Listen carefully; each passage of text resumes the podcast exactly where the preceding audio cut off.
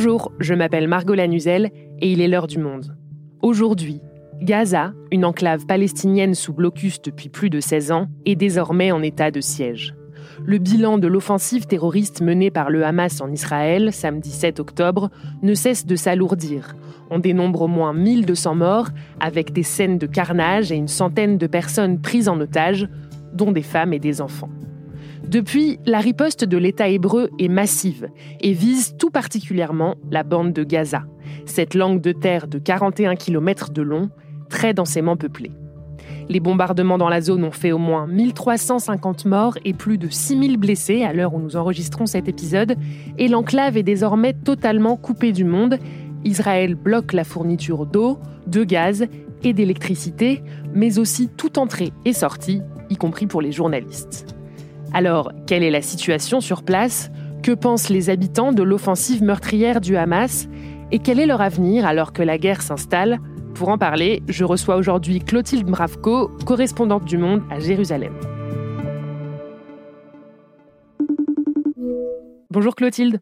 Bonjour Margot. Donc je viens de le dire, les accès à la bande de Gaza sont complètement fermés, euh, y compris pour la presse aujourd'hui. Toi, tu nous parles depuis Jérusalem où tu vis. Comment tu arrives à savoir ce qui se passe à Gaza? Euh, ça a toujours été euh, compliqué hein, de couvrir euh, Gaza en tant que journaliste. Il faut demander des autorisations côté israélien, mais aussi des autorisations côté Hamas qui gouverne Gaza. Là, c'est complètement différent. C'est déjà arrivé plusieurs fois pendant les, les, guerres précédentes et les opérations militaires que la bande de Gaza se fermait, les entrées aux journalistes soient interdites. Mais là, c'est carrément toute entrée qui est interdite et il n'y a pas grand-chose qui filtre. En ce moment, à Gaza, il y a d'énormes coupures euh, d'électricité parce que euh, l'électricité n'arrive plus depuis Israël. Donc, euh, on a du mal à avoir du réseau Internet. On a même parfois du mal à avoir les gens au téléphone parce qu'ils n'arrivent pas à charger leur téléphone portable. Et donc, euh, c'est compliqué d'avoir des informations. Moi, ce que je fais en général, c'est que j'appelle des contacts, des amis, des gens que je connais, parce que les gens vont pas forcément répondre au téléphone à des gens qu'ils ne connaissent pas. C'est toujours un peu compliqué aussi de parler aux gens au téléphone en étant très loin, alors qu'eux-mêmes sont sous les bombardements. Et qu'est-ce qu'ils te racontent, ces amis, ces contacts euh, à qui tu peux parler aujourd'hui? Il me raconte déjà que aujourd'hui, ce qui se passe à Gaza, c'est inédit. Pourtant, l'enclave a déjà vécu euh, quatre guerres, beaucoup d'opérations militaires, mais là, on est sur des images de destruction à une échelle euh, qui n'a jamais été atteinte euh, à Gaza. Les organisations des droits de l'homme me parlent de crimes de guerre avec des, des immeubles entiers qui sont bombardés et sous lesquels des familles sont ensevelies. On vise des supermarchés, des mosquées, l'université en plein centre de Gaza hier a été bombardée les écoles où se réfugient euh, notamment euh, les Gazaouis qui ont perdu leur maison ou qui sont obligés de partir parce que les frappes sont trop intenses. Euh, ce matin, par exemple, je discutais avec euh, un photographe qui me disait qu'il n'a pas pu aller voir euh, sa famille, qui habite pourtant à, à, quelques kilomètres de là, parce que toutes les routes sont complètement bombardées, inutilisables, et que la situation est extrêmement dangereuse. On ne peut pas vraiment passer d'une rue à l'autre. Les frappes touchent vraiment toute l'enclave. Il n'y a aucun endroit qui est en sécurité. Et pour vous donner un petit peu l'idée de l'intensité des frappes, j'ai recueilli le témoignage du directeur du Centre palestinien pour les droits de l'homme, Raji Qui vit dans le centre de la ville de Gaza, donc une zone extrêmement peuplée. Et au cours de notre conversation, à peu près euh, toutes les 30 secondes, une minute, j'entendais moi-même, alors que la liaison téléphonique est assez mauvaise, l'impact euh, des bombardements et des explosions. Est-ce que tu as entendu le bruit de la bombe? C'est comme ça depuis trois heures, sans discontinuer. Trois heures. Toutes les deux ou trois minutes, il y a une frappe.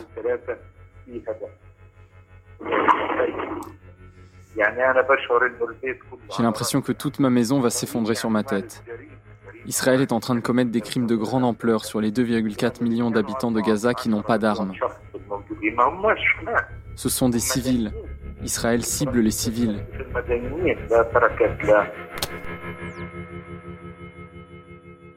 J'ai aussi parlé euh, au téléphone avec des gens qui sont déplacés, qui ont dû évacuer. Il y a des quartiers euh, entiers qui sont aujourd'hui euh, quasiment vidés de leurs habitants parce qu'ils ont été prévenus de frappes israéliennes euh, par téléphone, par des messages de l'armée israélienne, ou bien parce que les frappes étaient beaucoup trop intenses et qu'ils ont dû sortir de chez eux. On parle aujourd'hui, selon l'UNRWA, l'agence en charge des réfugiés palestiniens qui gère en fait les écoles qui accueillent ces déplacés, de 338 000 personnes qui aujourd'hui au moins auraient quitté leur logement à Gaza. Et beaucoup de mes interlocuteurs euh, à Gaza me disent que ce qui est vraiment assez frappant cette fois-ci, c'est qu'il n'y a aucun distinguo qui est fait entre cibles stratégiques et éventuellement euh, des cibles du Hamas, des postes militaires, et que en fait ce sont des maisons, des habitations civiles qui sont bombardées. Clotilde, on le rappelle régulièrement depuis le week-end dernier, la bande de Gaza est une des zones les plus densément peuplées du monde. Plus de 2 millions de personnes y vivent. Qui sont ces habitants? Alors c'est une population euh, très jeune. Euh, beaucoup sont nés euh, même après le blocus ou, peu de temps avant, n'ont jamais côtoyé euh, d'Israéliens en vrai. Tout ce qu'ils savent de l'État hébreu, ce sont les bombardements qui régulièrement euh, touchent la bande de Gaza. Ce qui me frappait, moi, par exemple, quand j'étais à Gaza, c'est que on entend continuellement le bruit des drones, même la nuit, et donc on a vraiment cette sensation d'enfermement. Et la plupart des gens que je connais qui ont entre 20 et 30 ans ne sont jamais sortis de l'enclave, qui est pourtant petite. En fait, pour aller euh, du nord au sud en voiture, ça prend une heure à peine. Et puis, euh, même la mer, en fait, est bloquée puisque les pêcheurs ne peuvent pas aller jusqu'à une euh, certaine limite sans crainte de se faire tirer dessus. Pareil pour les agriculteurs qui travaillent sur les champs qui sont entre Gaza et la barrière qui sépare Gaza d'Israël. Après une certaine limite, ils, ils risquent aussi de se faire tirer dessus. Et est-ce que cette population, elle est favorable au Hamas, le mouvement islamiste qui gère l'enclave depuis 2007 et qui est à l'origine de l'attaque de samedi dernier? Alors d'abord, je pense que c'est important de rappeler que le Hamas, c'est un mouvement relativement jeune par rapport à la cause palestinienne. Hein. Il est né en 1987, il a remporté les élections de 2006, et à ce moment-là, ça a créé un, un, schisme au sein de la scène politique palestinienne entre les deux principaux euh, partis, le Fatah, qui est vraiment le parti historique palestinien, qui est aujourd'hui au pouvoir en Cisjordanie, et le Hamas, qui du coup, après euh, les élections de 2006, a pris le pouvoir de manière avec des combats assez violent avec le, Fatah dans la bande de Gaza en 2007. C'est un mouvement euh, islamiste et classé comme terroriste par beaucoup de, de pays comme la France, l'Union européenne ou les États-Unis. Donc en fait, c'est un peu compliqué de jauger la vraie popularité du Hamas. Il n'y a pas d'élection libre dans les territoires palestiniens, mais ni à Gaza ni en Cisjordanie euh, occupée. Évidemment, le Hamas, euh, en tant que parti qui gouverne euh, l'enclave sous blocus, a eu des problèmes euh, de corruption. La population n'est pas forcément toujours contente de la manière dont la situation est gérée. Il y a des problèmes de financement. Il y a aussi un problème de liberté d'expression, comme c'est aussi le cas en Cisjordanie sous le Fatah. Et donc c'est un peu compliqué pour les gens de critiquer le Hamas à Gaza, en particulier devant une journaliste étrangère. Après, aujourd'hui, vraiment, ce n'est pas la question parce que les, les Gazaouis aujourd'hui, euh, à chaque fois qu'on leur demande si euh, quelles sont les responsabilités, pourquoi ils sont dans une telle situation, il y a un seul responsable in fine, c'est Israël. Israël qui a mené euh, plusieurs guerres déjà à Gaza, qui maintient l'enclave sous blocus et qui exerce une occupation brutale contre les Palestiniens depuis des décennies. Alors pour les Gazaouis, en fait, ce n'est pas vraiment un choix de, de, choisir le Hamas ou une autre faction euh, palestinienne. C'est vraiment l'idée que leur adversaire principal et ce qui fait que leur vie aujourd'hui se réduit à cette enclave sous bombardement, c'est bien Israël. Et est-ce que pour atteindre l'objectif euh, d'une vie plus digne, plus libre, la population gazaoui est prête à tout? Est-ce que parmi les témoignages que tu as pu recueillir, il y en a qui sont favorables à l'offensive massive et aux exactions qui ont été commises le week-end dernier? Alors d'abord, je pense que c'est important pour nos auditeurs de comprendre que malheureusement, des crimes de guerre sont commis en ce moment des deux côtés. On a eu effectivement euh, des crimes de guerre euh, du Hamas euh, en Israël, mais aujourd'hui, en ce moment même, il y a des crimes de guerre commis par les Israéliens et c'est surtout ça en fait que les Gazaouis voient. Eux n'ont pas forcément vu toutes les scènes et toutes les vidéos qui ont été diffusées après l'attaque du Hamas en Israël. En revanche, ce qu'ils voient, ce sont les enfants qu'on sort aujourd'hui des décombres après les bombardements à Gaza. Après, au tout début, quand je parlais aux gens avant que les bombardements deviennent tellement intensifs que ce sujet ne soit même plus sur la table, euh, il y a eu quand même l'idée que le Hamas a rendu une certaine dignité aux Palestiniens après tout ce que l'enclave avait subi notamment, et puis le manque d'intérêt de la communauté internationale pour eux. Il y avait cette idée de qui traînait euh, ces dernières années, comme quoi finalement la, cause palestinienne n'était plus au cœur euh, du, de ce qui se passe au Moyen-Orient, que finalement les Palestiniens ont on pouvait négocier une paix dans la région sans que eux ne, puissent avoir ni État ni droit à l'autodétermination. Et donc, il semble que l'attaque qui a été perpétrée ce week-end change en fait euh, euh, cet état de fait. Et puis, il y a une dimension symbolique pour Gaza notamment qui est composée à 70% de, de, gens qui sont des réfugiés, c'est-à-dire que ce sont des enfants ou des petits-enfants euh, de personnes, de Palestiniens qui ont été expulsés de leur terre, de leur village à la création de l'État hébreu en 1948. Et donc pour eux, symboliquement, le fait que des Palestiniens aient réussi à reconquérir, ne serait-ce que pour quelques heures, des villages de l'autre côté de, la barrière, c'est extrêmement euh, symbolique. Il faut savoir qu'à Gaza, euh, surtout parmi la, plus euh, jeune génération, a très peu croient à la solution à deux étapes. Pour eux, Gaza, c'est juste une étape. Et l'objectif final, c'est de retourner vivre là où ont vécu euh, leurs ancêtres sur euh, l'ensemble de ce qu'ils appellent la Palestine historique.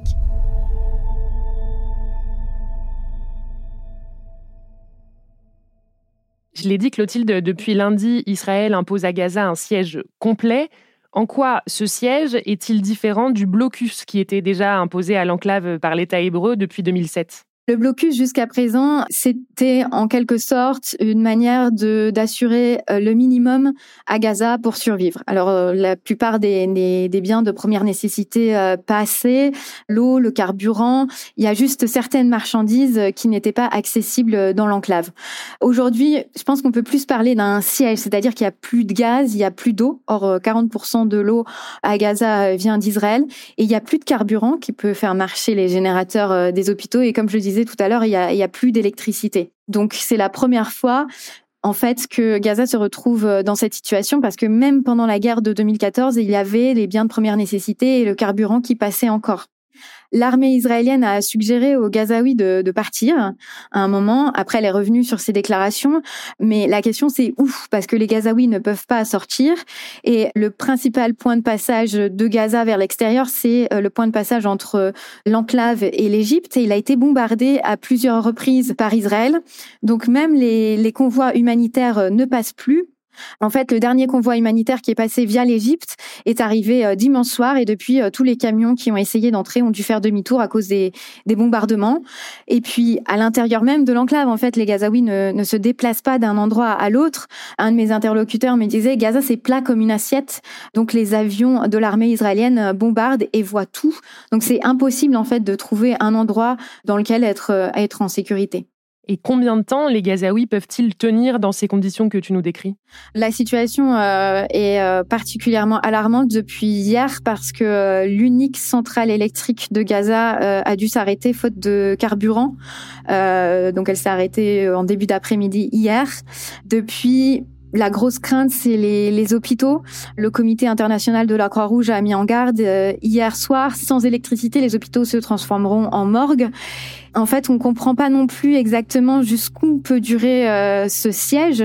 Quel est le but de l'armée euh, israélienne? Les habitants à Gaza me disent, ben forcément, il y a une part euh, d'envie de, de, venger les morts israéliens après l'attaque du Hamas samedi. Il y a peut-être l'envie, me disent-ils, de vider l'enclave de ses habitants. Il y a une doctrine israélienne depuis quelques années selon laquelle les, les, les habitants qui seraient soumis à d'énormes pressions finiraient par, par se révolter contre le Hamas qui les aurait mis dans cette situation. Mais euh, ça, c'est vraiment une théorie côté israélien parce que côté gazaoui, personne aujourd'hui ne pense, comme je le disais tout à l'heure, que c'est le Hamas qui est responsable des bombardements. Ils tiennent vraiment l'État hébreu pour responsable de ce qui arrive et, ils ne sont pas du tout en état de renverser le gouvernement palestinien aujourd'hui euh, dans l'enclave.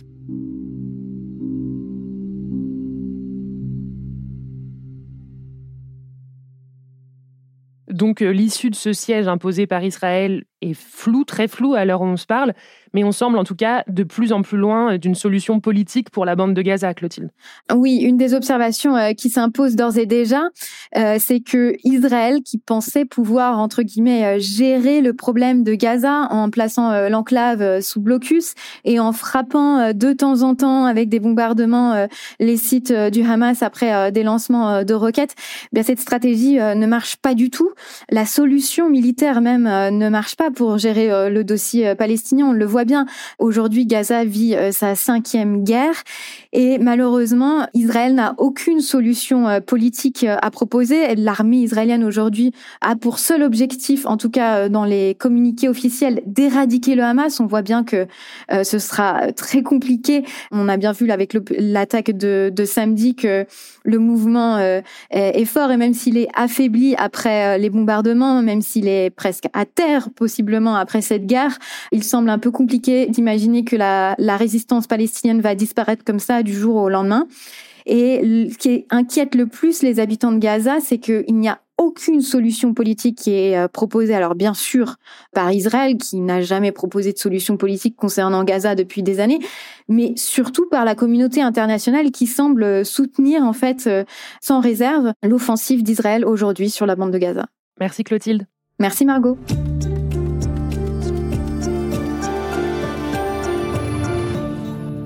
Cet épisode a été produit avec Adélaïde Tenaglia et Cyrielle Bedu et réalisé par Amandine Robillard. Depuis samedi, nos correspondants et nos experts du Moyen-Orient à la rédaction à Paris sont mobilisés pour vous faire comprendre tous les enjeux de ce tournant du conflit israélo-palestinien. Et si je vous disais que vous pouvez avoir accès à l'ensemble de leur contenu dès maintenant, pour cela, rendez-vous sur le site abopodcast.lemonde.fr vous y retrouverez notre offre spéciale à destination des auditeurs et auditrices de l'heure du monde, un mois d'accès abonné gratuit et sans engagement. L'heure du monde est votre podcast quotidien d'actualité à retrouver tous les matins du lundi au vendredi. On se retrouve donc très vite, à bientôt.